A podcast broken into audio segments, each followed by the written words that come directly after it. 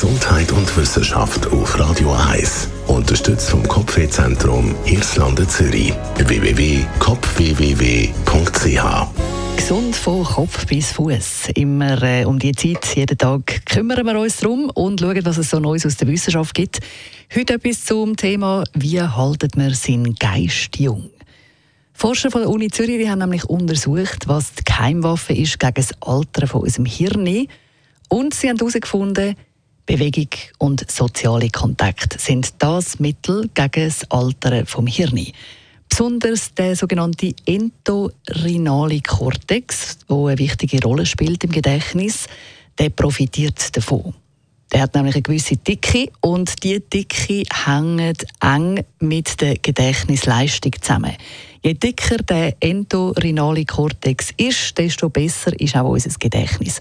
Und im Laufe des Lebens, besonders wenn man altert, fängt das eben an schrumpfen. Also er fängt an dünner werden. Und durch Bewegung oder eben auch soziale Kontakt, also Zeit verbringen mit Freunden und Familie, kann man dafür sorgen, dass der weniger schrumpft und durch das dann eben unser Gedächtnis besser bleibt. Man kann das Hirn trainieren wie ein Muskel, das ist schon lange bekannt, aber eben nicht nur durch Gedächtnistraining, sondern eben auch durch Bewegung, also durch Sport und auch durch soziale Interaktion, also mit Freunden, mit Familie Zeit verbringen, mit denen reden, mit denen lachen.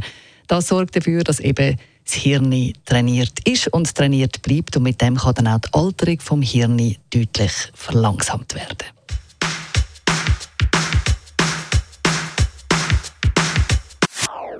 Das ist ein Radio 1 Podcast. Mehr Informationen auf radio1.ch.